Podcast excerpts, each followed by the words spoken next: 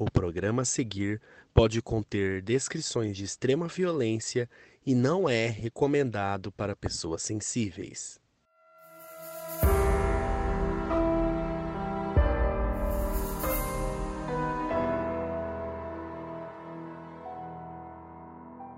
Notou alguma coisa diferente? Essa voz aí é de um apoiador do nosso podcast. Agora, uma das recompensas é gravar o nosso aviso inicial. Nossos apoiadores também têm acesso a episódios exclusivos, assistir a uma gravação ao vivo, sorteios de prêmios, acesso a um fórum onde a gente divide notícias exclusivas, comenta os episódios e muito mais. Para quem se interessar, tem o link na descrição.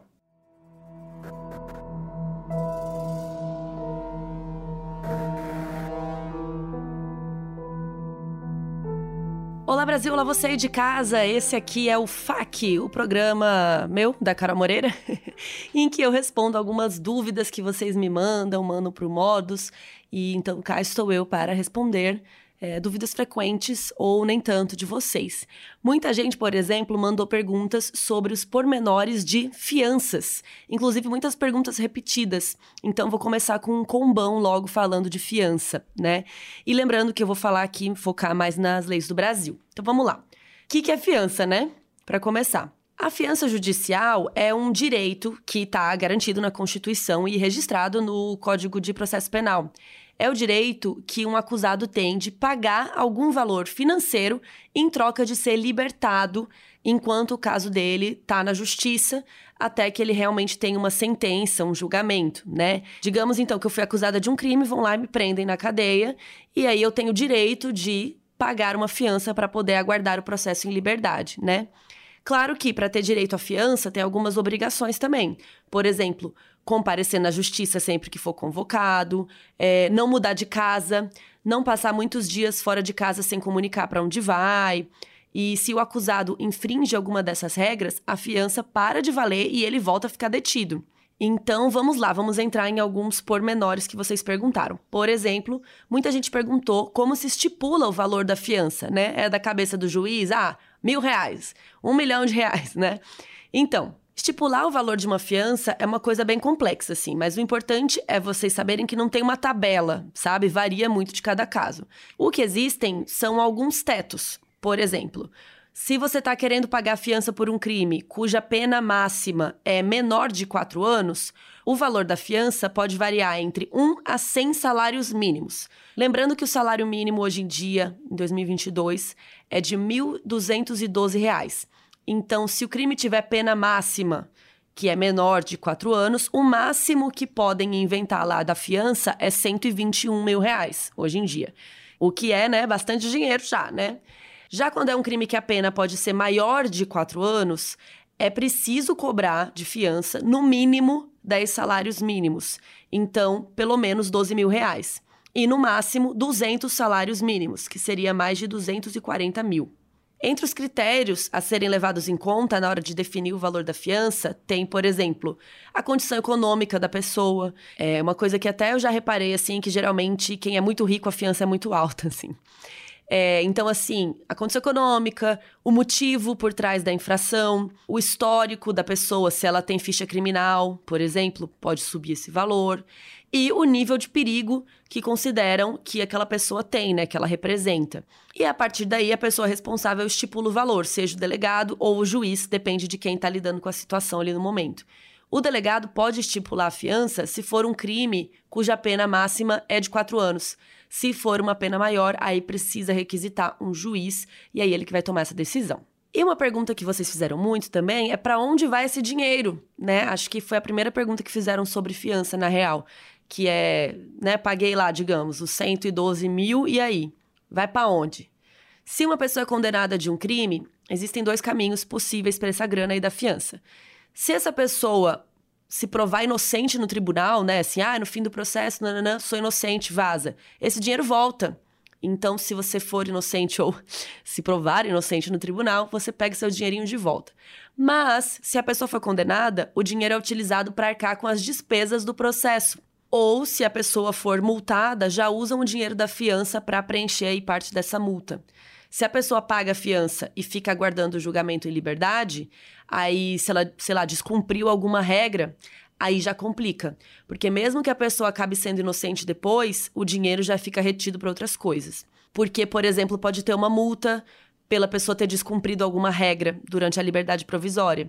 Então, assim, tô acusada de um crime aqui, pago a fiança, saí, né? Fui para casa. E aí eu combino lá com a galera, com o juiz, que uma vez por semana eu vou me apresentar lá na justiça, é, para eles verem que eu tô aqui, né? Que eu não vazei.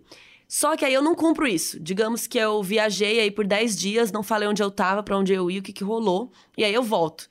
Aí eu posso receber uma multa por isso. Mesmo se no fim do processo eu for inocente, aí a minha fiança pode ser anulada ou receber só parte dela para pagar essa multa aí.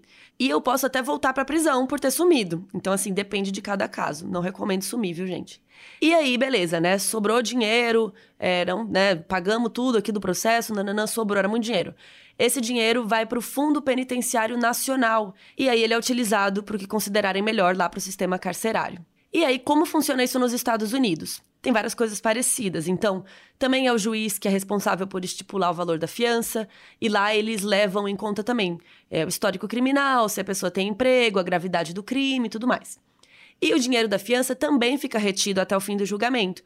Se a pessoa for inocente, o dinheiro volta, e se não, o dinheiro pode ser usado para as despesas do julgamento ou fica para o Estado. Mas, o que, que é diferente?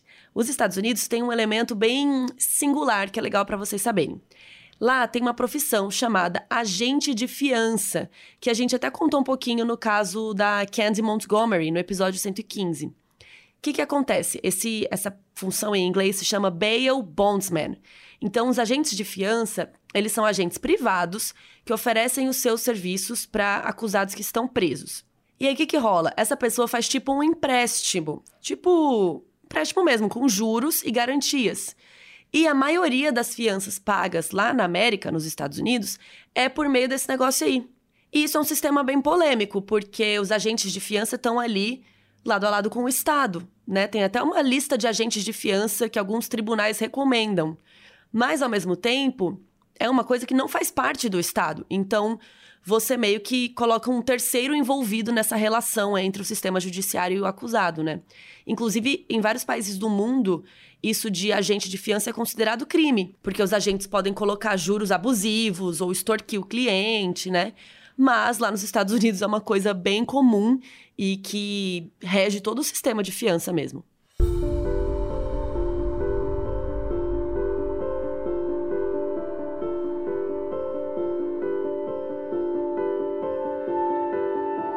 Vocês também mandaram uma pergunta que é bem complexa, né? Que é por que, mesmo em um crime como assassinato, um crime grave, né, o suspeito tem direito à fiança? Então, existe uma lista de crimes que são considerados inafiançáveis, que não dá para ter fiança, no Brasil, de acordo com o artigo 5 da Constituição. E são eles: crime de racismo, tortura, tráfico, terrorismo e crimes definidos como hediondos e ação de grupos armados, civis ou militares contra a ordem constitucional e o Estado democrático. Então, todos os crimes que não estão nessa lista, teria, teoricamente, são afiançáveis. Você pode ter uma fiança. E homicídio entraria na lista de crime hediondo, mas depende da maneira que o crime é cometido. Para ser um homicídio hediondo, tem duas maneiras, né, para ser considerado. Por exemplo, se for um homicídio simples, sendo praticado em atividade típica de grupo de extermínio, aí ele é considerado hediondo. E se for um homicídio qualificado, ou seja, que tem aqueles agravantes que deixam o crime mais grave, né? Então, é, aí sempre conta, porque todo homicídio qualificado é considerado hediondo. Só que homicídio simples não é o caso. Então, se for um homicídio que não teve premeditação, por exemplo, tipo uma briga de bar, você começou a brigar com alguém no bar, nananã, e acabou batendo na pessoa e a pessoa morreu, por exemplo. E esse seria um tipo de homicídio simples, né, afiançável, que você pode pagar fiança, porque você não estava ligado a nenhum grupo terrorista ou de extermínio e não tem qualificadoras como tortura, sequestro, é, ou enfim, ah, matar alguém que estava dormindo, sabe, esse tipo de coisa. Então, é isso, na lei diz que um homicídio simples pode ser afiançável. Outra pergunta que vocês fizeram foi: qual a maior fiança já paga? E nas nossas pesquisas aqui, a maior que a gente achou foi nos Estados Unidos. Em 2003, vocês conhecem esse nome, Robert Durst, o herdeiro imobiliário lá de Nova York, ele foi acusado de matar a esposa. Lembrando que ele também tem outros crimes envolvidos, mas ele foi acusado só da esposa nesse momento. E aí ele pagou uma fiança de. Vocês estão sentados? Um bilhão para sair da prisão. E aí ele saiu da prisão, né? Show.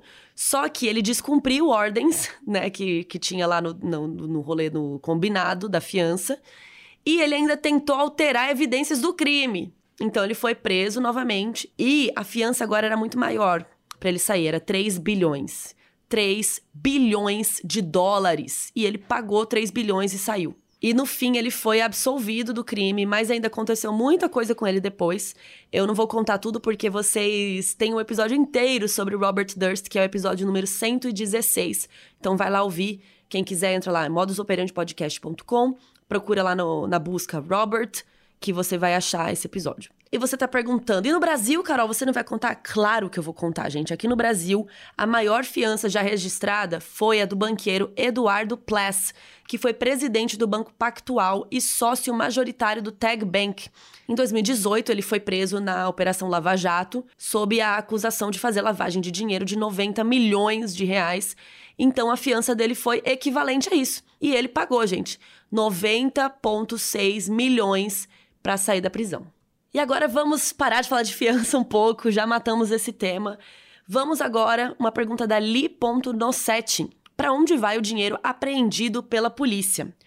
E aí é uma coisa diferente da fiança, né? Porque, por exemplo, aqui no Brasil, né? Aqui no Brasil, se um criminoso é pego com dinheiro que é, sei lá, de tráfico, de roubo, de alguma coisa, existem alguns lugares para onde essa grana pode ir. Então, assim como o dinheiro da fiança, esse dinheiro pode ser usado com os custos do processo daquele crime, ou enviado para o Estado gastar como bem entender, geralmente com algo do sistema judiciário. E uma coisa muito comum que fazem com dinheiro apreendido do tráfico é usar contra o próprio tráfico. Então, eles usam como verba para políticas de segurança, compra de equipamento, pagar operações que tenham a ver com isso, coisas assim. Também é possível que esse dinheiro seja usado como compensação para vítimas ou pessoas que foram afetadas por aquele criminoso. E claro, se a pessoa for considerada inocente e o dinheiro for considerado como lícito, né? Tipo, ah, tava tudo certo, aí ela pega o dinheiro de volta.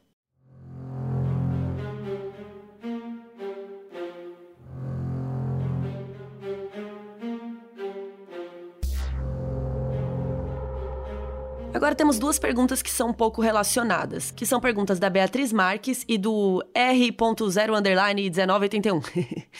a Beatriz perguntou se tem como a pena de morte ser aliviada para pena perpétua, né? Então, tipo, ah, você ia ser condenado à morte, mas agora não, você vai ficar preso para sempre, né?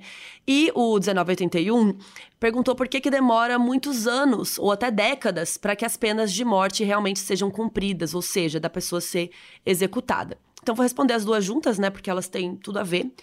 Então, assim, tem um estudo que mostrou que entre 1973 e 2013, 8.466 pessoas foram condenadas à pena de morte nos Estados Unidos, mas só 1.359 foram realmente executadas. Ou seja, entre aspas, tá? Só 16% dos condenados. Então, se a gente for pensar, realmente é um número baixo que, que acontece? A grande maioria das penas de morte acabam sendo revogadas, mesmo que informalmente. E esses prisioneiros ficam bastante tempo vivendo em prisão perpétua, sem o direito à liberdade condicional.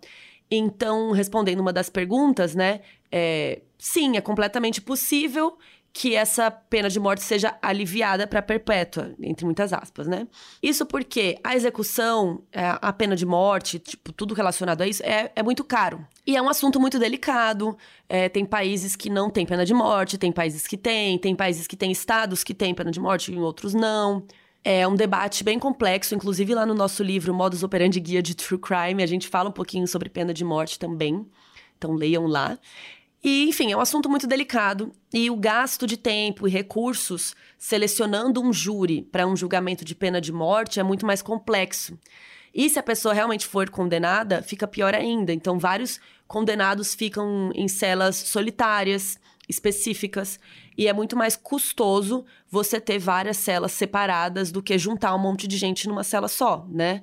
E também por ser algo extremamente pesado, né? Você, o, o Estado fala, não, então nós vamos, né, tipo, olho por olho, dente por dente, né? Então vamos matar você. Por ser algo pesado e delicado, a pena de morte tem muito direito a uma série de apelações. Então, antes da execução, tem muito tempo para a pessoa poder apelar à justiça, poder tentar outras formas aí é, de cumprir a sua pena, né? Então, tem muita burocracia ali, sabe? Fica um negócio bem enroscado, pode levar muitos anos. Às vezes, simplesmente é mais barato é, manter o prisioneiro em condições mais comuns e não no corredor da morte, por exemplo, né? Então é bem complexo, assim. Eu sei que ninguém perguntou, mas eu vou falar. Eu sou totalmente contra a pena de morte. Inclusive, tem estudos que dizem que os países é, com pena de morte, né, quando adotaram pena de morte e tal, não reduziu a criminalidade, né? Então é só uma, uma vingança, né? Não sei, eu não, não, não curto. Então, vamos lá para mais uma pergunta da Laura Ichieli. Ela perguntou se existe algum tipo de proteção para as famílias de serial killers, por exemplo, do Ted Bundy.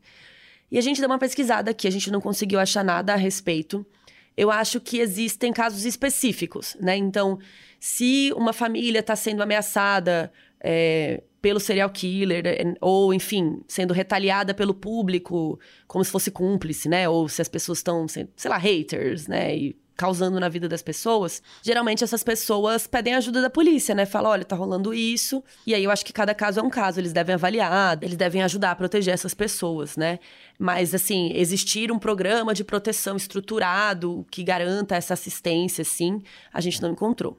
A Verônica Jabarra perguntou por e-mail. Se você quiser mandar também, você pode mandar para contato@modusoperandi.com ou no nosso site modusoperandipodcast.com tem uma, uma abinha lá que é contato. Aí você pode mandar pelo site também. A Verônica perguntou: A Debbie Harry, que é vocalista da banda Blondie, disse que uma vez quase foi vítima do Ted Bundy. Será que isso é verdade?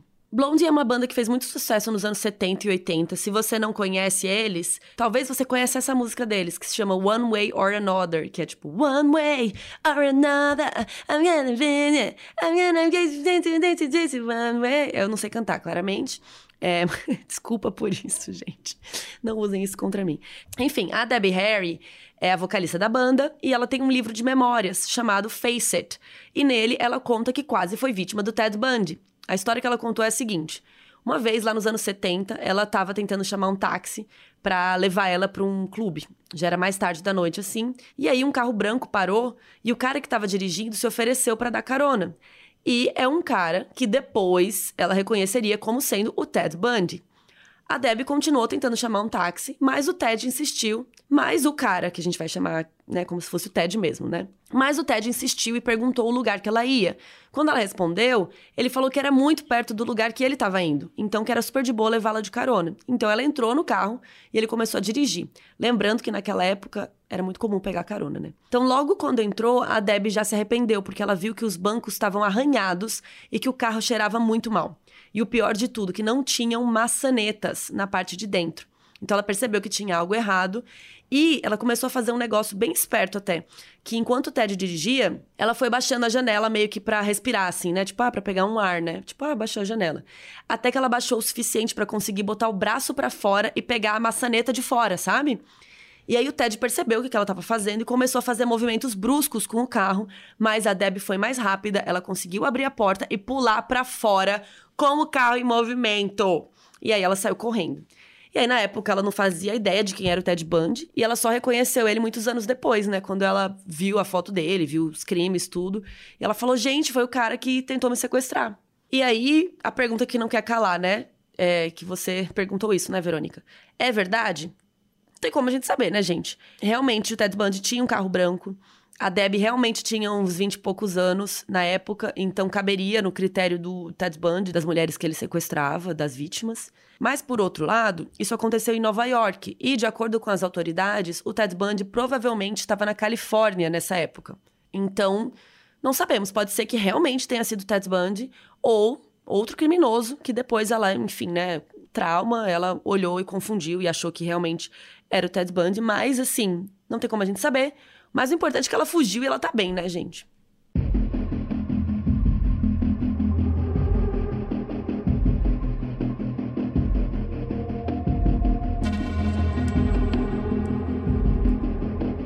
Agatha Iwama perguntou: quando tem documentário como o do caso Yoki, o acusado ou né, o criminoso recebe cachê para dar entrevista, ou seja, recebe dinheiro.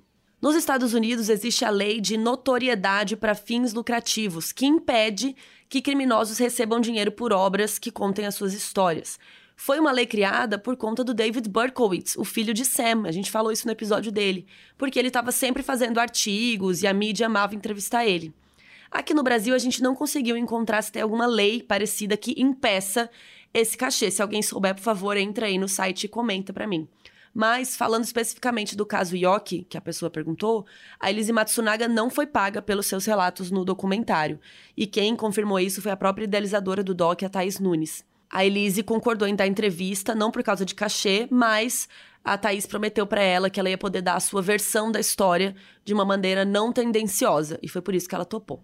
Sanieka perguntou nos comentários do site: assassinos de aluguel são considerados serial killers?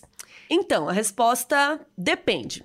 Isso por quê? Porque assassinos de aluguel, eles são tipo uma categoria separada de criminosos. Por exemplo, Segundo o Scott A. Bond, que é doutor e professor em criminologia, ele fala que não dá para considerar que um assassino de aluguel é um serial killer. Por quê?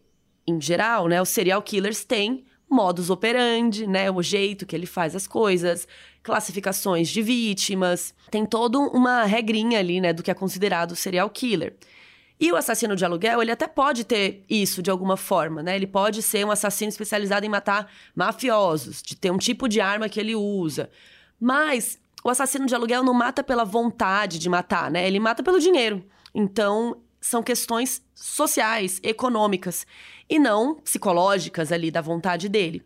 Então, o Scott Abon, o doutor lá de criminologia, ele considera coisas diferentes. Mas se a gente olhar lá na classificação do FBI, o FBI definiu que o assassinato em série é o assassinato ilegal de duas ou mais vítimas pelos mesmos autores, né, ou pelo mesmo autor em eventos distintos.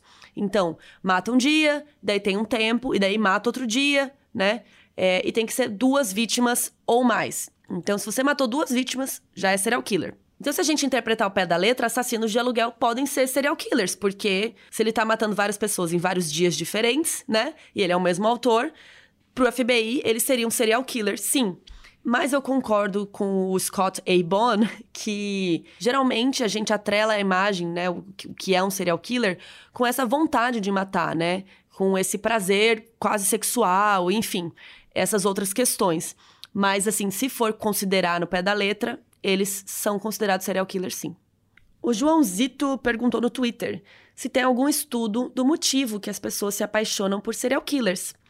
E isso é algo bem comum, né? A gente sempre está mencionando aqui casos de pessoas, principalmente mulheres, que se apaixonam por serial killers ou, enfim, por assassinos que já estão presos. E tem uma escritora chamada Sheila Eisenberg que fez um livro sobre isso, chamado Woman Who Love Men Who Kill, que seriam mulheres que amam homens que matam.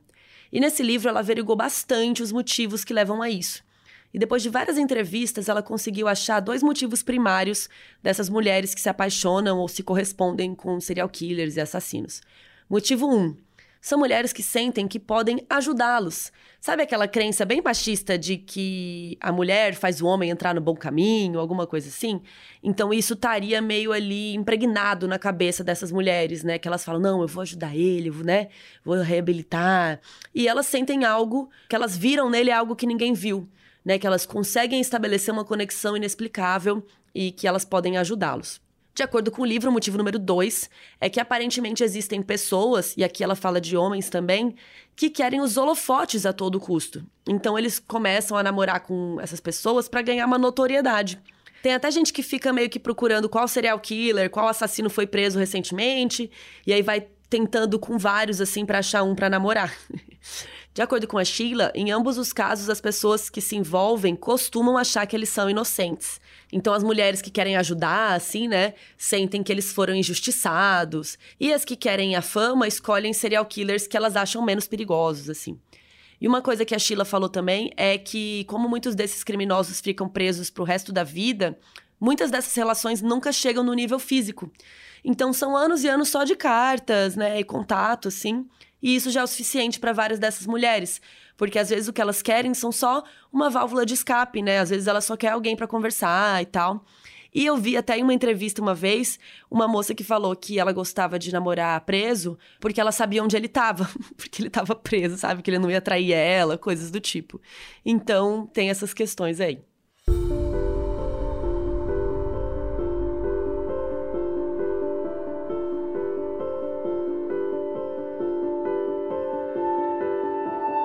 Às vezes, Juliet perguntou por que a maioria do público de True Crime é feminino.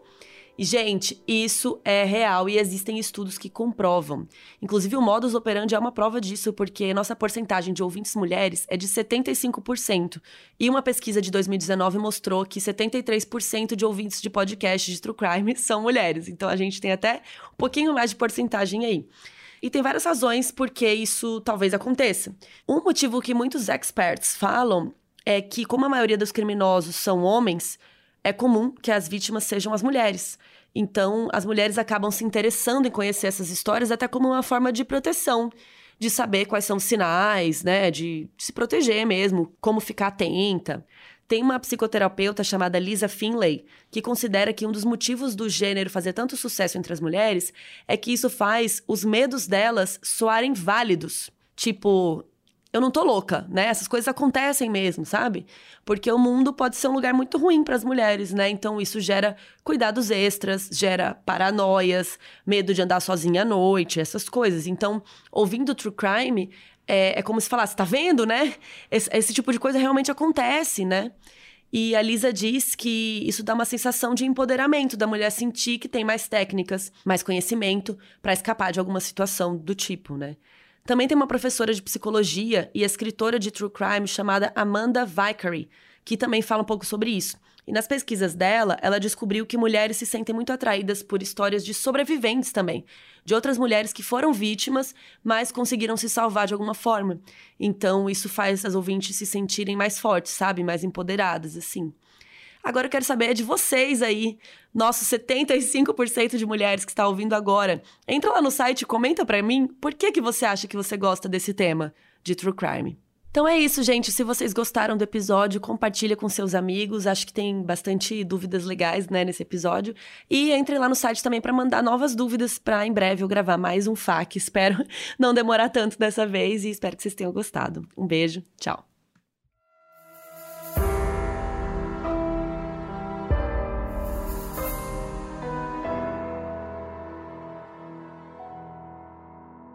O aviso no início desse episódio foi gravado pelo Felipe Bega, que é nosso apoiador na Aurelo.